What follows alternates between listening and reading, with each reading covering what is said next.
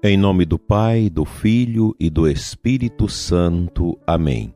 Pela sua dolorosa paixão, tende misericórdia de nós e do mundo inteiro.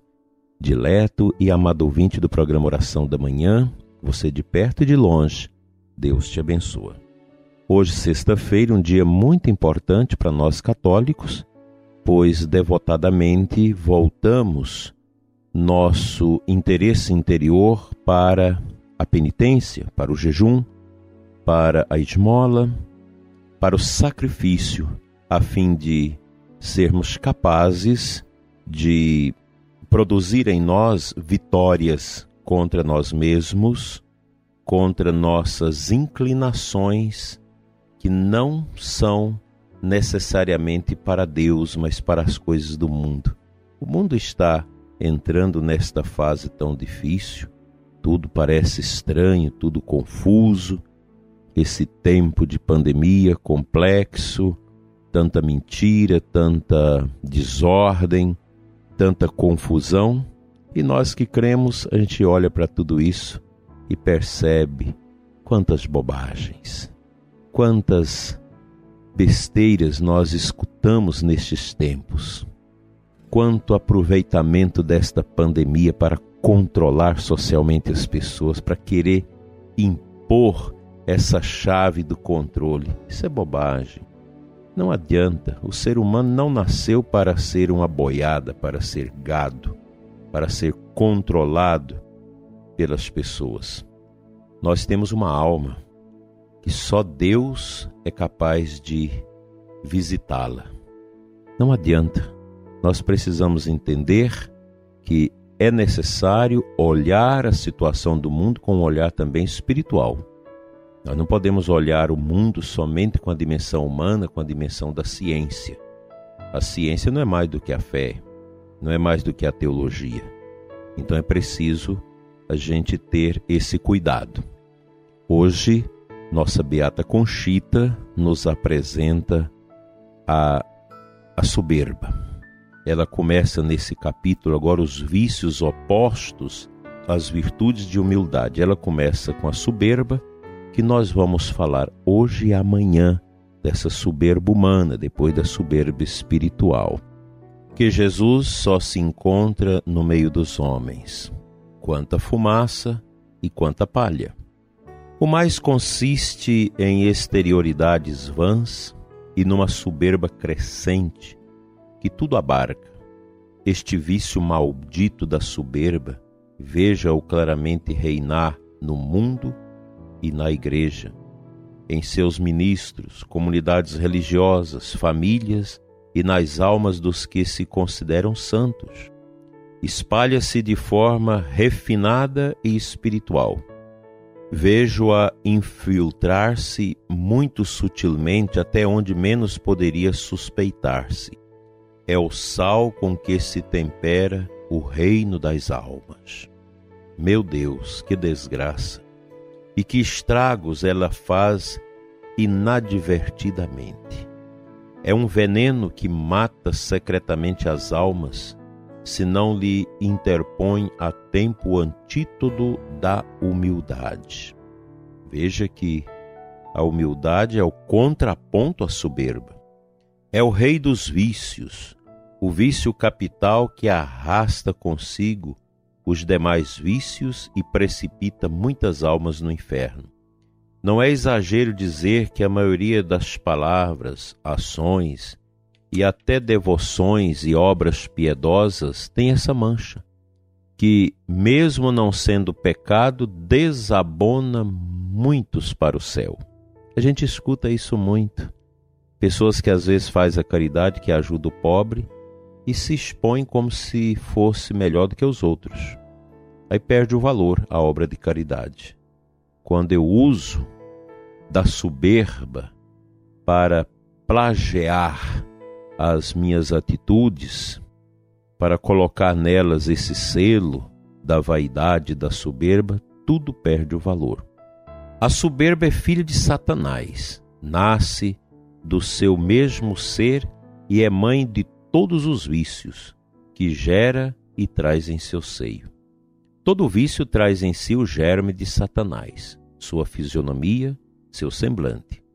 A soberba é causa natural de toda desordem da alma e do corpo. Envenena todo o movimento espiritual, destrói toda virtude e santidade.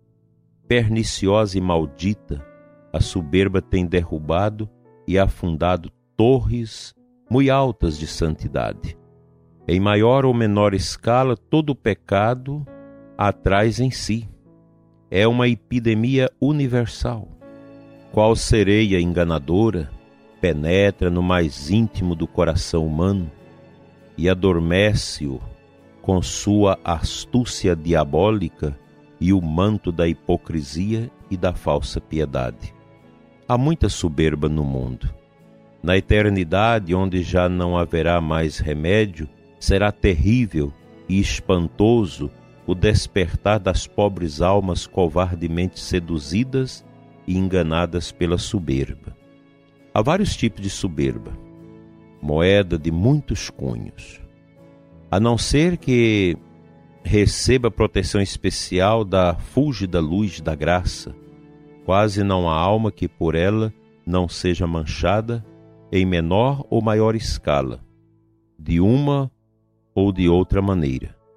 Pelo discernimento do Espírito Santo, pode ser descoberta na maioria dos atos da vida, pois se ajusta a todo estado, caráter e posição.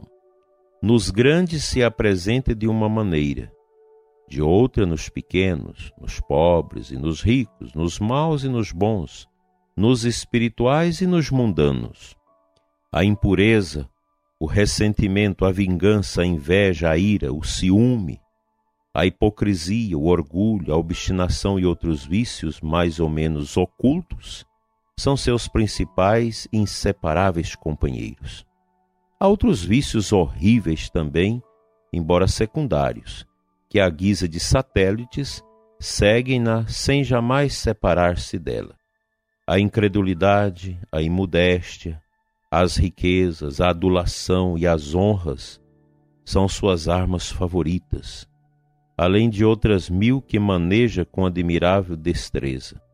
As baixas paixões das quais a soberba é rainha formam-se seu exército, lutam incansavelmente contra as virtudes, levando à perdição eterna as almas, com todos os meios a seu dispor. O que causa maior tormento em Satanás é seu ódio contra mim, diz Jesus a Conchita.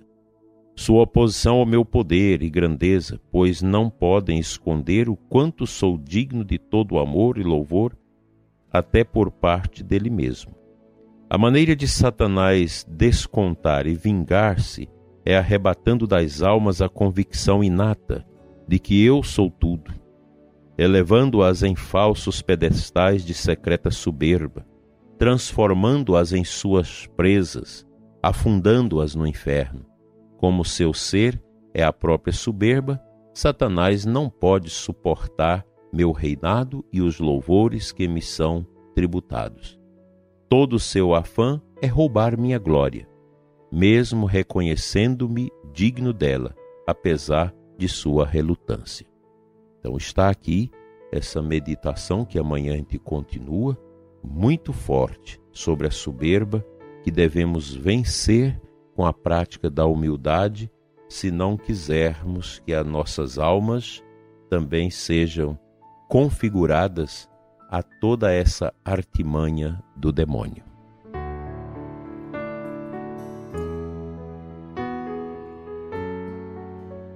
Na Santa Missa de hoje, na antífona da aclamação ao Evangelho, Lucas 8,15.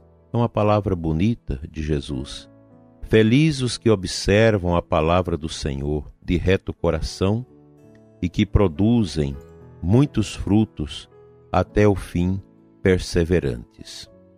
Nós devemos cultivar no coração esta alegria profunda de obedecer a palavra de Deus, de encontrar na Sagrada Escritura essa fonte límpida que nos ajuda a combater esta fragilidade do nosso coração, as misérias de nossa alma, os tentáculos que o demônio vai criando dentro de nossas famílias, das nossas estruturas, dentro dos nossos trabalhos na igreja, dentro das nossas empresas, dos nossos locais de trabalho, nas universidades, nas escolas, nos meios de comunicação, que passam a ser veículos da promoção da soberba, da arrogância, de tudo isso que tanto mal faz às nossas almas. Precisamos ter consciência da necessidade de uma mudança permanente em nossa vida interior para nos afeiçoarmos cada vez mais às virtudes de Jesus, nosso Senhor, vivida pelos anjos, vivida pelos santos, vivida por Nossa Senhora. Que a sua sexta-feira seja um dia de sacrifício e de luta contra você mesmo. Mas não deixe de lutar usando as armas do Espírito Santo e a sua graça incriada.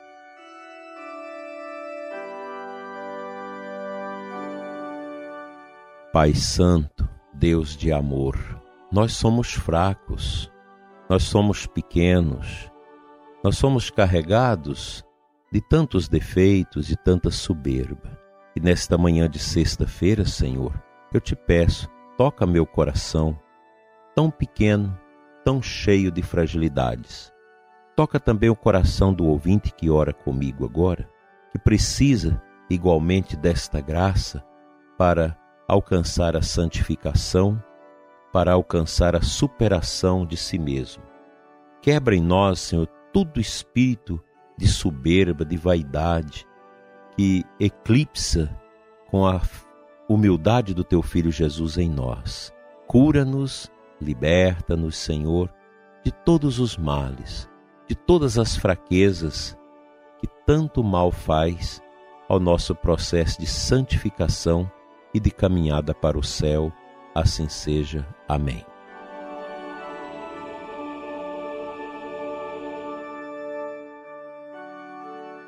O Senhor Todo-Poderoso te abençoe nesta manhã de sexta-feira e sempre, em nome do Pai, do Filho e do Espírito Santo. Amém.